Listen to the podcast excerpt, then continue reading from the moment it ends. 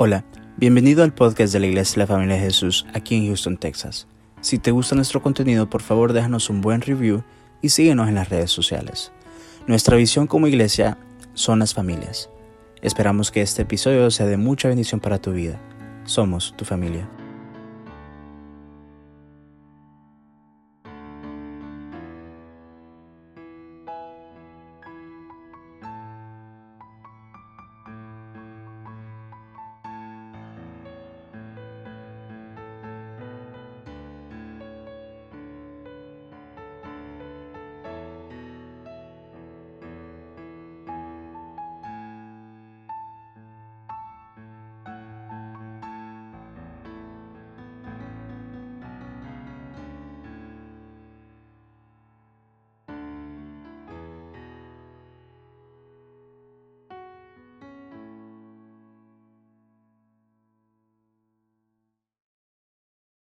Este momento, quiero decirte que te puedes recuperar de cualquier situación. ¿Por qué? Porque tu destino es mayor de lo que tú estás viviendo. Tu destino es más grande de lo que estás pasando.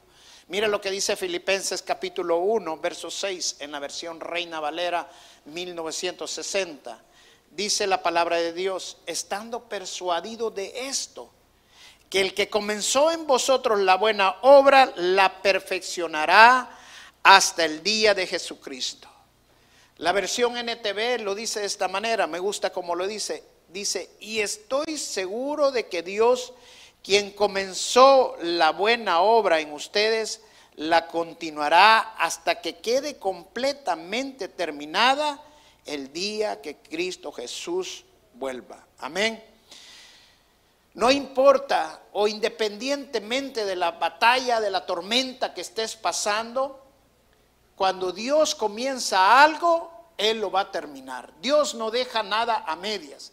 Y si Él comenzó la obra en tu vida, no hay tormenta que pueda impedir lo que Él ya decidió que iba a hacer en tu vida.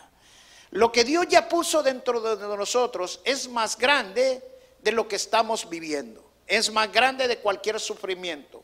Es más, más grande que cualquier tormenta que estemos pasando. No hay tormenta que sea lo suficientemente grande para que pueda detener lo que Dios ya va a hacer en tu vida.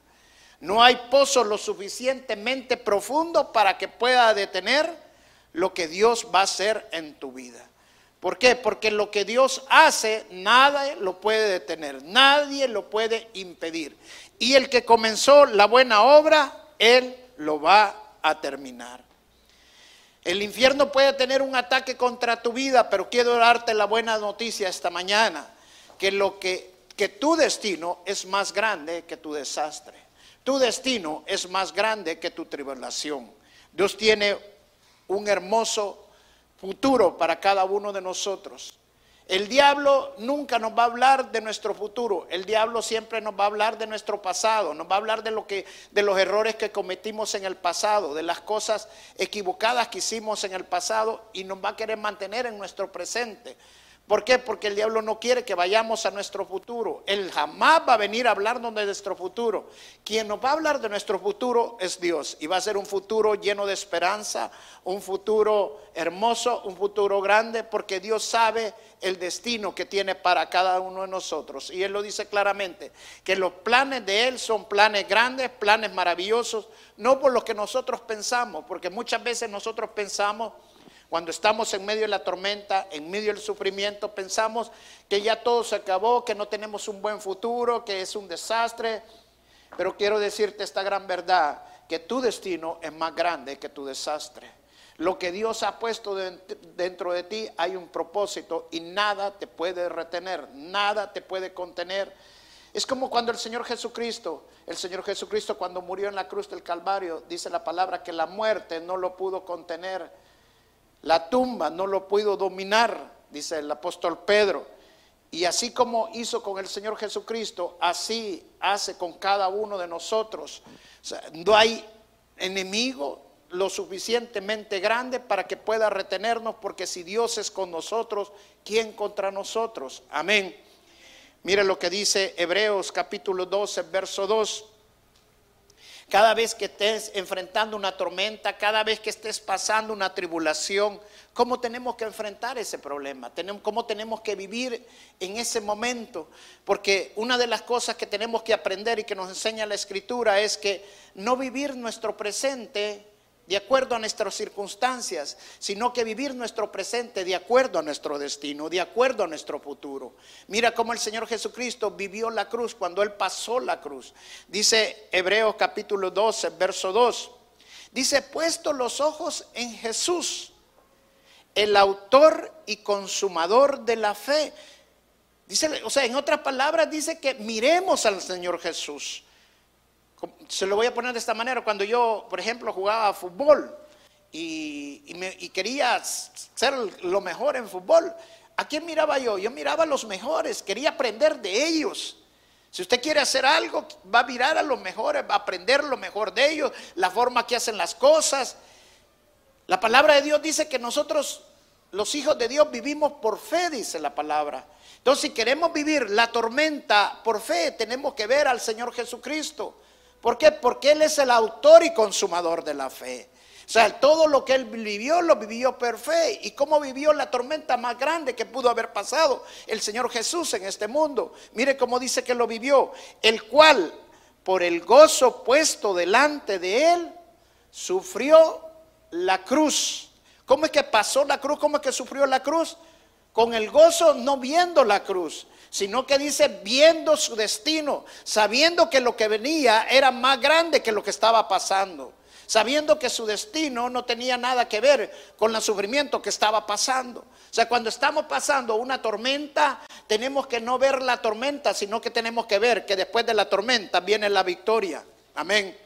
Dice, menospreciando el oprobio y se sentó a la, a la diestra del trono de Dios. Wow. Me encanta esa palabra cuando dice menospreciando el oprobio, menospreciando el futuro. Cuando nosotros menospreciamos algo es cuando nosotros le quitamos el valor que eso está queriendo tener sobre nuestras vidas. Y muchas veces nosotros le damos más valor al sufrimiento que estamos pasando, al dolor que estamos viviendo, a la tribulación que estamos eh, pasando, que a lo que Dios ya prometió en la palabra de Dios. Entonces debemos de empezar a menospreciar esos sufrimientos, a menospreciar ese dolor, a menospreciar las traiciones y poner nuestra mirada en las promesas de Dios, porque las promesas de Dios para nosotros son un sí y un amén. O sea, la promesa de Dios es la que nos va a llevar a nuestro futuro. Amén. Un revés no significa que ya todo terminó. Un revés significa que hay un regreso. Cuando una puerta se cierra, significa que viene otra que se va a abrir.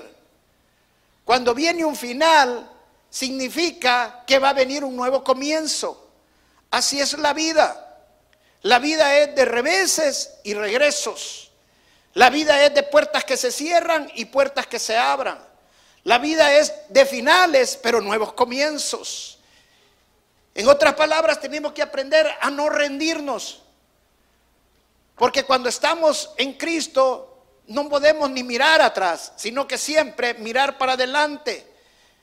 Que como hijos de Dios, Dios nos va a rescatar siempre de todas tribulaciones.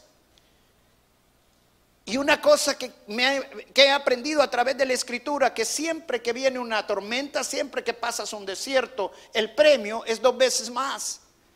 Mira Job cuando vino el diablo y le quitó a todos sus hijos. Le quitó todas sus pertenencias y le, quitó la salud. Cualquiera hubiera pensado que ya estaba acabado, sus amigos fue lo que pensaron, pero no, Dios, Dios tenía planes maravillosos para él. Y después que pasó todo lo que pasó, le dio el doble de pertenencias, de posesiones, de riquezas de las que él tenía. Le dio otra vez hijos. Le dio hijas que eran incluso más hermosas que las que había tenido la primera vez. Y le dio vida y salud otra vez. Dios restaura todas las cosas. Cuando dependemos de Dios sabemos que las cosas no han terminado, sino que Dios está haciendo otras cosas nuevas, aún mejores que las que estábamos pasando. Amén. El Salmo 34, 19 dice, muchas son las aflicciones del justo, pero de todas ellas me librará Jehová. Fíjate, no dice que te va a librar de algunas y de otras no. No dice que de todas nos va a librar el Señor. Eso significa que el, infierno no tiene suficientes demonios para detenerte. No hay enemigo tan grande que te pueda detener porque Dios te va a librar de todas tus aflicciones. Hay veces nosotros pensamos, el Señor me libró de esta, pero me irá a librar de esta porque vivimos el presente y no vivimos el futuro. Aprendamos a vivir nuestro destino que Dios ya escogió para cada uno de nosotros. Miren lo que dice Segunda de Crónicas capítulo 2, verso 14. Perdón, Segunda de Corintios capítulo 2, verso 14 dice, mas a Dios gracias. ¿A quién le vas a dar gracias en medio de la tormenta? A Dios. El cual nos lleva siempre en triunfo en Cristo Jesús. ¿Podemos conquistar todas las cosas? Sí. ¿Siempre vamos a salir victoriosos? Sí. ¿Es difícil entender esto en la carne? Pero nosotros los hijos de Dios lo creemos y lo vivimos por fe. Empieza a declarar en tu vida lo que no has visto como que fuera. Empieza a vivir las promesas de Dios. Y Dios nos da la victoria en cualquier situación. Te lo voy a resumir esto para que me entiendas lo que te quiero decir. Si tú pudieras entender el propósito que Dios ha puesto dentro de ti cuando Él te escogió, entonces no te afligirías cuando estuvieras pasando la tormenta que estás viviendo. Porque sabes que lo que Dios ha puesto dentro de ti es más grande que lo que estás pasando. Y que tu, destino es mayor que tu, que tu desastre. Tu destino es mayor que el problema que estás viviendo. ¿Por qué? Porque tú sabes que es lo que estás pasando y simple y sencillamente es porque Dios está haciendo algo en tu vida. Incluso cuando nosotros estamos apartados de Dios, cuando estamos viviendo quizás en pecado, yo quiero decirte que incluso allí Dios siempre está contigo y te va a librar de todas las aflicciones. Y no por quien eres tú, sino porque Él ya te escogió a ti desde antes de la fundación del mundo. No hay cadena tan fuerte que pueda detenerte. Hasta de esas cadenas Dios te puede librar. No hay pozo lo suficientemente profundo que pueda detenerte. Porque Dios te va a sacar de cualquier pozo. Él te va a librar del lodo cenagoso. Dios nos libra de todas nuestras aflicciones. Tú no eres un accidente. Tú no eres casualidad.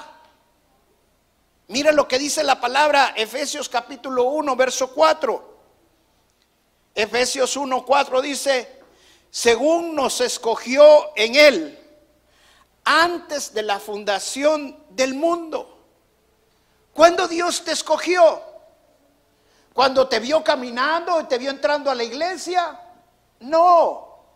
Dice que nos escogió antes de la fundación del mundo. Eso quiere decir que Dios te escogió antes de que se, pusiera los árboles, antes quisiera los ríos, antes quisiera cualquier cosa, Dios ya te había escogido. ¿Y sabe por qué? Porque Dios no trabaja en base a casualidades ni accidentes. Dios todo lo hace con un plan perfecto. El problema es que entender el plan de Dios, nuestra mente no lo alcanza a entender muchas veces. Pero Dios que ve todas las cosas, Dios sabe por qué te escogió. Dios sabe por qué te predestinó. Porque Dios tiene un plan maravilloso en tu vida para tu rey, para el reino de él. Y dice aquí, según nos escogió en él antes de la fundación del mundo, pero mire lo que dice después, para que fuésemos santos y sin mancha delante de él Wow, dile el que está a la par, santo, dile. Imagínate, en otra iglesia cuando te dicen que sos santo, uy, eso es pecado porque sos santo. ¿Sabes qué significa santo? Santo significa apartado para Dios. sea, Dios te apartó de antes de la fundación del mundo para Él, para que le sirvieras a Él. Y dice, y sin mancha delante de Él. Mi esposa hablaba de la preciosa sangre de nuestro Señor Jesucristo. ¿Cómo Dios nos iba a limpiar de todos nuestros pecados? Con la sangre que fue derramada en la cruz del Calvario, la preciosa sangre de nuestro Señor Jesucristo. Sangre que es más valiosa que el oro. Porque nos limpia de todos nuestros pecados. Eso es lo que nos hace digno. Eso es lo que nos santifica. Cuando tú te veas, no te veas como una casualidad ni como un accidente. Vete como un hijo de Dios. Desde el momento que conociste al Señor Jesucristo como tu Señor y Salvador, desde ese momento, dice la palabra, Dios, el Señor Jesús nos da la potestad de ser hechos hijos de Dios. Cuando el diablo te ve, él ve un hijo de Dios. Y si él sabe que tú eres un hijo de Dios, él sabe que tienes un propósito por dentro que necesitas descubrir y que tu destino es un destino maravilloso. Entonces el diablo únicamente está preocupado en quién te vas a convertir. Lo que él tiene miedo es en quién vas a llegar a ser. Lo que él tiene miedo es en lo que tú vas a llegar a tener. En lo que tiene miedo es a dónde Dios te va a llevar. Porque Dios ya tiene predestinado ese destino para tu vida y para mi vida. Entonces Él quiere detenerte para que no llegues al destino que Dios tiene para tu vida.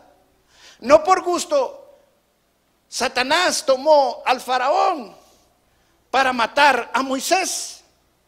Dice la palabra de Dios que mandó a matar a todos los recién nacidos, porque Moisés acababa de ser de nacer, era un bebé.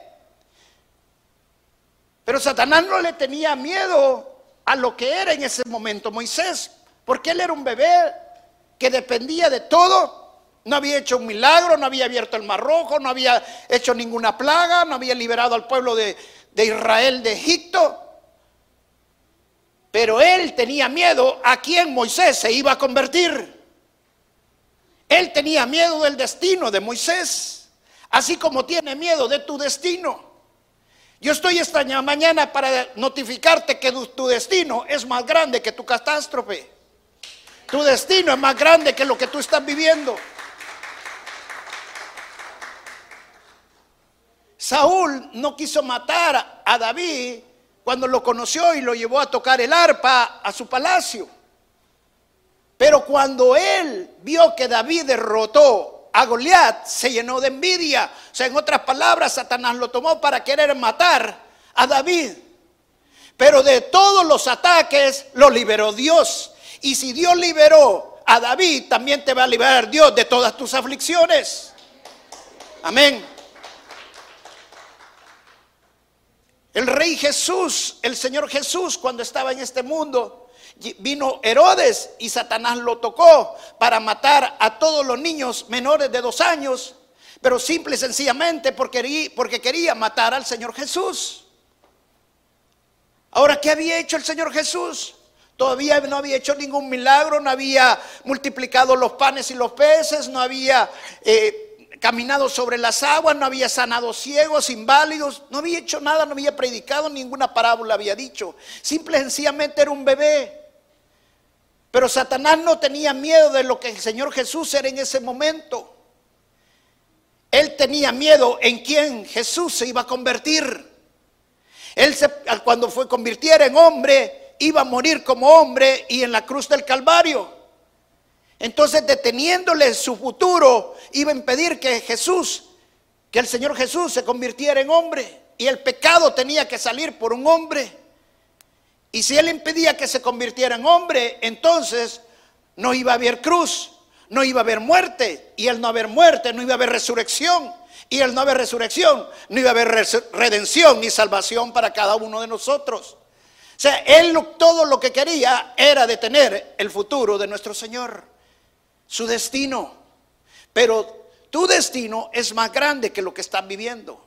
Cuando más grande es la tormenta, cuando más grande es la tribulación, es porque nuestro, destino es más grande. Y por lo que viene, nuestro futuro es más grande. No los ataques y las tribulaciones no son simples, sencillamente porque el diablo quiere atacarnos. No, es por nuestro destino. Es por cada uno de nuestro futuro. Amén. Dice el Salmo 66, el verso 12. El Señor Jesús, perdón, el Dios Todopoderoso libró, libró al pueblo de Israel de Egipto. Y mira lo que dice este salmo, cómo lo libró, lo liberó. Dice, hiciste cabalgar hombres sobre nuestra cabeza. O sea, el ejército del faraón los pasó sobre encima de ellos durante 400 años. Pero dice, pasamos por el fuego y por el agua. ¿Y qué dice después? Mas sin embargo, nos sacaste abundancia. O sea, el destino del pueblo de Israel no dependía de lo que estaban viviendo por 400 años, sino que el destino de ellos, que Dios ya tenía predestinado para el pueblo de Israel, es que lo iba a llevar a una tierra de abundancia, a una tierra que fluía leche y miel. Tu destino es más grande que tu desastre, de lo que, estamos de lo que estás viviendo. Dios nos predestinó desde antes de nacer. Dios vino y le dijo a Jeremías, tú eres mi profeta.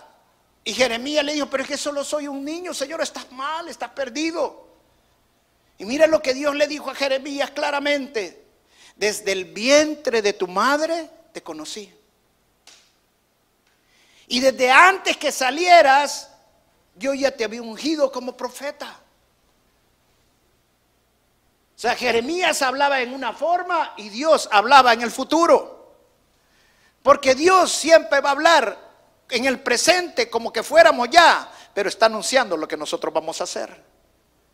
Como le dijo a Gedeón, cuando vino donde Gedeón el ángel y le declaró, varón esforzado y valiente. Hay otra palabra que dice varón poderoso y valiente. Dice eso en el capítulo 4, cuando Gedeón no era poderoso, cuando Gedeón no era valiente, se estaba comportando como un cobarde. Él mismo le dijo al ángel, es que yo soy el más pequeño, mi familia es la más pequeña de toda la familia y yo el más pequeño de mi familia.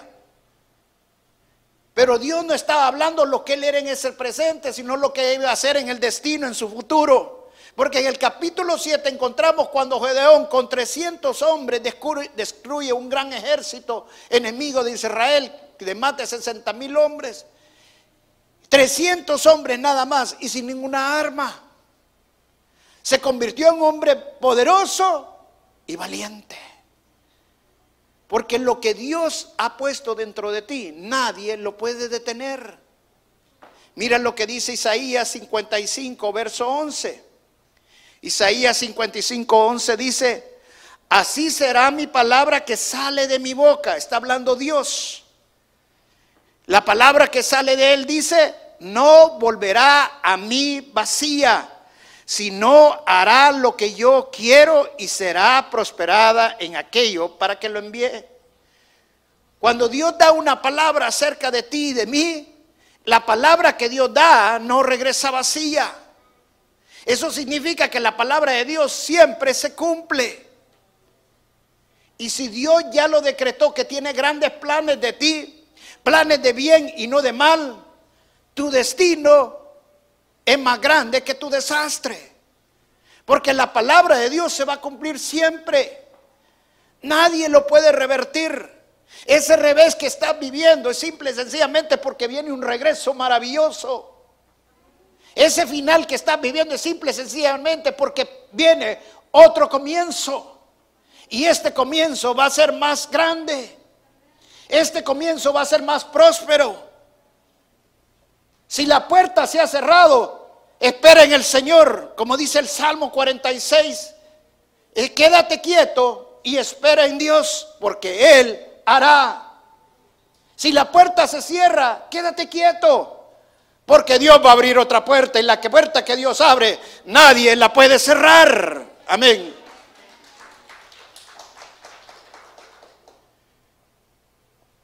Vamos a Isaías 14, 24. Dice, Jehová de los ejércitos, ejércitos juró diciendo, ciertamente se hará de la manera que lo he pensado y será confirmado como lo he determinado. Dios tiene pensamientos buenos y no malos acerca de nosotros. Cuando yo era piloto, y me recuerdo en ese tiempo de la guerra, y siempre que había, porque en el tiempo de guerra y más de piloto, prácticamente uno ve la muerte casi todos los días. Pero en ese entonces, como yo no era convertido, yo pensaba que como no me había pasado nada, me libré de esta, y siempre que le decía yo, no me tocaba, no me tocaba. Pero sabes qué, aunque tú estés apartado de Dios, aunque no estés haciendo la voluntad de Dios y estés en pecado, Dios te va a librar porque Él ya te escogió. No es por quien tú eres, sino por quien Dios es. Y cuando vienen los problemas, cuando vienen las tormentas a nuestra vida y nosotros estamos fuera de la voluntad de Dios, es porque Dios permite esa tormenta en nuestra vida, simple y sencillamente porque Él necesita cumplir su palabra. Y Él necesita que a través de esa tormenta, a través de ese desierto, ablandar tu corazón para que tú lo busques a Él. De otra manera, tú no lo buscarías. Es necesario la tormenta muchas veces. Y si nosotros estamos buscando de Dios y a pesar de buscar de Dios viene la tormenta porque el sol sale para todos, aunque estés haciendo la voluntad de Dios o estés fuera de la voluntad de Dios, Dios no va a evitar muchas veces que nosotros no pasemos la tormenta aunque estemos haciendo su voluntad. Es porque Dios quiere limpiarnos y así como un carbón, cuando es, feo, sucio y no se ve, pero cuando lo limpia queda como un diamante, así Dios nos quiere purificar y nos quiere limpiar de todos nuestros pecados, de todas las cosas que nos están estorbando. ¿Sabe qué significa eso? Que no hay cadena suficientemente fuerte que pueda detener tu destino. Porque Dios te va a librar de todas esas cadenas. Y muchas veces es necesario estas tormentas, esas tribulaciones para romper las cadenas que te tenían atado. Atenas de droga, cadenas de drogadicción, cadenas de envidias, cadenas de celos, cadenas de alcoholismo. No importa la cadena que fuera, Dios la puede romper. Amén. Voy a terminar con este salmo, el Salmo 124, del verso 1 al 4. Lo vamos a leer primero en la versión Reina Valera. Mira cómo dice, a no haber estado Jehová por nosotros, diga Israel, a no haber estado Jehová, por nosotros, cuando se levantaron contra nosotros los hombres, dice, vivo nos habrían tragados entonces. Cuando se encendió su furor contra nosotros, entonces nos habrían inundado las aguas sobre nuestra alma, hubiera pasado el torrente. Ahora quiero leerte este mismo salmo en la versión NBI. Si lo puedes poner ahí la versión NBI. Mira lo que dice este salmo. Si el Señor no hubiera estado de nuestra parte, que lo repita la familia de Jesús. Repitan conmigo. Si el Señor no hubiera estado de nuestra parte, Mira lo que dice el verso 2. Volvamos a repetir todos juntos. Si el Señor no hubiera estado en nuestra parte, ¿qué pasaría si no hubiera estado en nuestra parte? Dice, cuando todo el mundo se levantó contra nosotros, dice el siguiente verso, nos habrían tragado vivos al encenderse su furor contra nosotros. No es por quién somos nosotros, ni por las fuerzas que yo tengo, ni porque tengo suficiente dinero, o tengo estas posesiones, o tengo este, este estudio. No es por quién somos, es simple sencillamente que si el Señor no hubiera estado contigo, no te hubiera salvado. Por eso esa promesa tan hermosa que dice en Romanos, si Él es con nosotros, ¿quién contra nosotros? Cree esa verdad. Es una promesa hermosa. Ha habido una pandemia durante este tiempo, han habido problemas sociales en este país que se han, estado extendiendo por todo el mundo. Y vienen tribulaciones tras tribulaciones, pero quiero darte una noticia muy grande esta mañana. Tu destino es más grande que todo eso. Pelea por tu futuro. Di esta mañana, si Dios no hubiera estado conmigo, si Dios no hubiera estado conmigo, dile una vez más, me hubieran tragado vivo. Pero es simple y sencillamente porque Dios no te ha dejado. Y quiero darte otra noticia, Dios no te va a dejar. Él no ha terminado todavía contigo. Y mientras Dios no haya terminado con nosotros, el diablo no puede hacer nada contra nosotros. ¿Lo puedes creer esta mañana? El diablo no puede hacer nada contra nosotros mientras Dios no ha terminado con nosotros. Pero quiero darte otra noticia. El Señor Jesucristo nos compró por precio y precio de sangre. Tú no le perteneces al diablo. Nosotros le pertenecemos ahora al Señor Jesús. Y Él dice esta promesa maravillosa, que todo lo que el Padre le ha dado, dice en el libro Juan, nada va a dejar que sea arrebatado. Cuando el Señor te agarre en sus manos, el diablo ya no te puede arrebatar. Mira, lo que dice el verso 7, vamos hasta el verso 7 de ahí mismo de ese salmo. Nuestra alma escapó cual ave del lazo de los cazadores. Se rompió el lazo y escapamos nosotros. ¿Tú crees que el lazo que el diablo pone alrededor tuyo se va a romper por romperse? Por mucha fuerza que haga, no se va a romper. Pero cuando Dios está contigo, si Dios está contigo, ese lazo se va a romper. El lazo que tiene alrededor de tus hijos, lucha por tu futuro, lucha por tus hijos, lucha por tu matrimonio, lucha por tu economía, porque cualquier lazo el Señor lo va a romper. Y Él va a traer una liberación para tu familia. Él va a traer una liberación para tu economía. Él va a traer una liberación para tu salud. Va a caer mil a tu izquierda y diez mil a tu derecha. Pero a ti no va a llegar.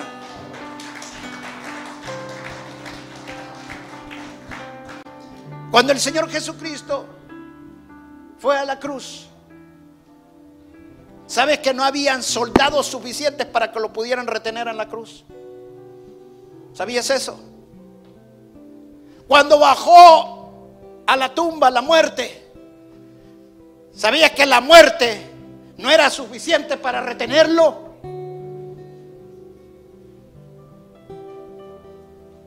Y sabes lo más maravilloso, lo dice la palabra claramente, el diablo no lo pudo retener, Satanás no pudo con él.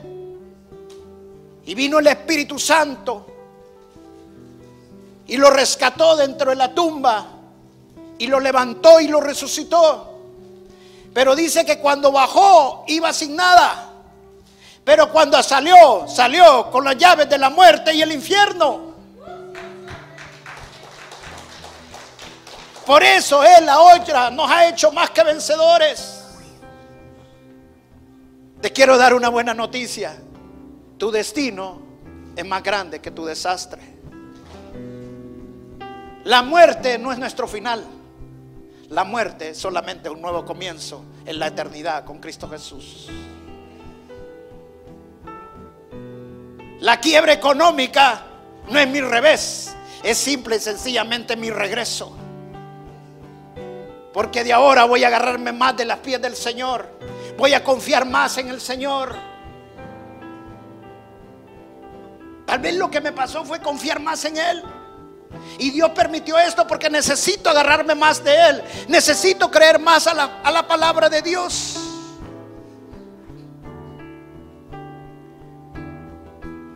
Y tu regreso va a ser mejor. Si el Señor Jesús salió con las llaves de la muerte y del, y del infierno, Dios también te da las llaves para que tengas autoridad de ahora en adelante. Y todo lo que ates aquí en la tierra quede atado en el cielo. Y lo que desates en la tierra quede desatado en el cielo.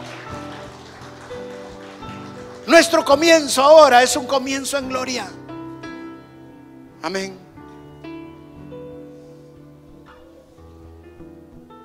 Porque Dios nos lleva de gloria en gloria. Vamos a pararnos y vamos a orar y darle gracias a Dios.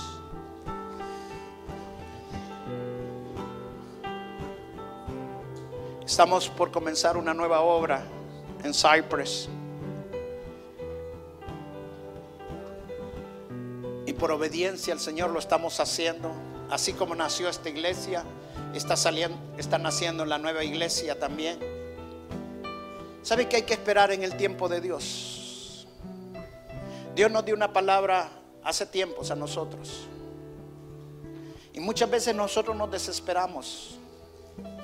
Y queremos vivir las promesas de Dios en base a nuestro tiempo.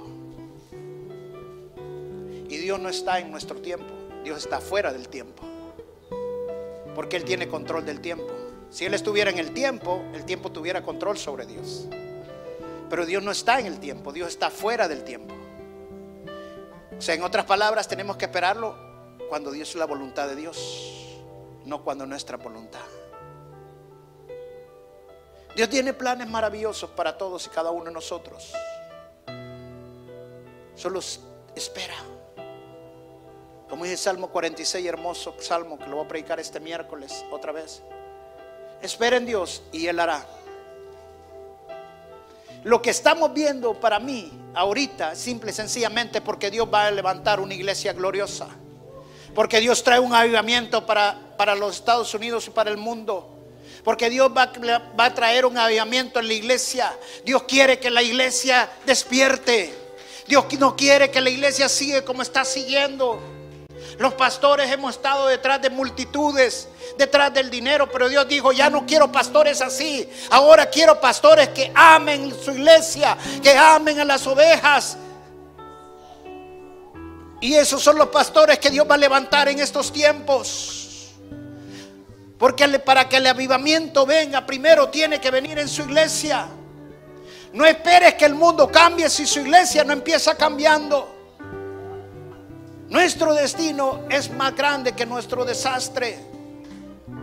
Hemos estado mal como iglesia, pero Dios está haciendo un cambio ahorita en estos tiempos.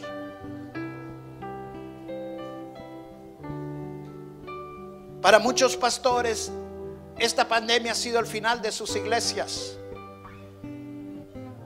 Pero yo quiero decirte una gran verdad.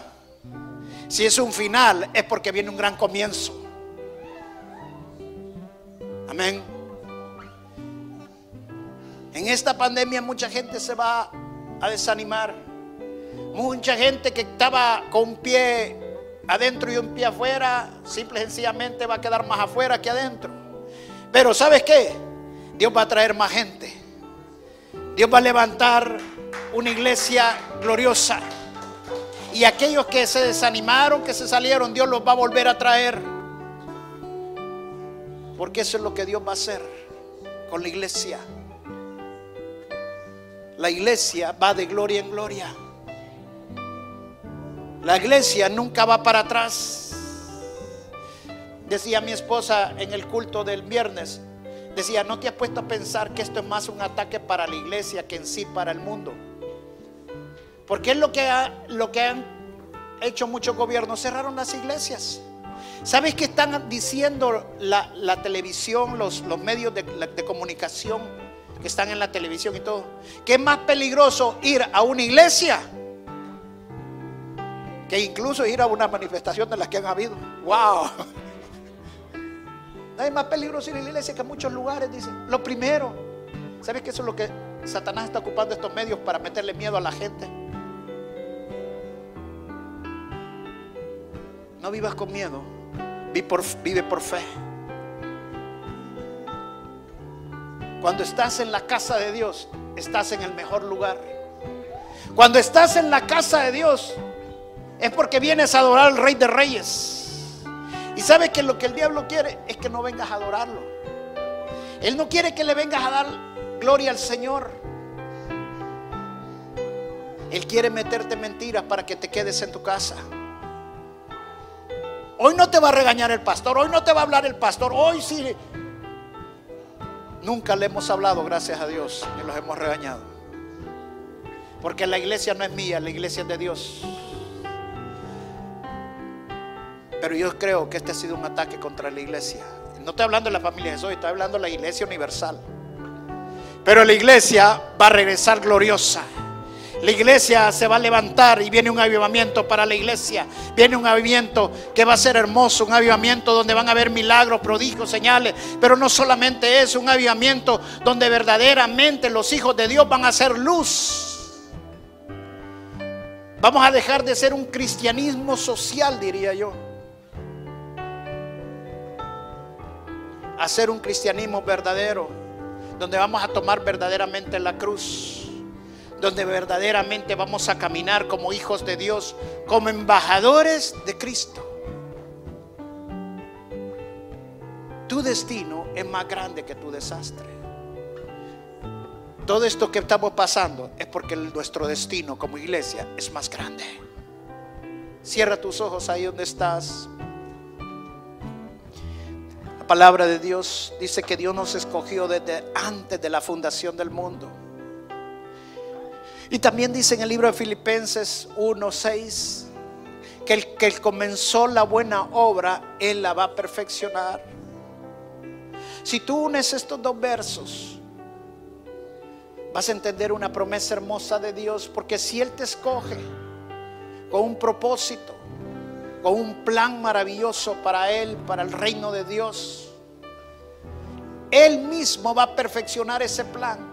Él mismo va a hacer cosas maravillosas en tu vida. Por eso te he dicho esta mañana, es más grande lo que está en ti. Tú te puedes recuperar de cualquier desastre, tú puedes recuperarte de cualquier tribulación. Porque Dios está contigo. Si Él no hubiera estado contigo, como dice Salmo 124, si Él no hubiera estado conmigo, si Él no hubiera estado donde yo estoy, si Él no hubiera sacado vivo te hubieran comido, las aguas te hubieran inundado, el lazo del cazador te hubiera ahorcado. Pero como Dios está contigo, Él te ha liberado y te va a liberar siempre. De todas las aflicciones te liberará el Señor. Cántale al Señor esta alabanza. Adoremos al Señor. Aprovechemos este momento.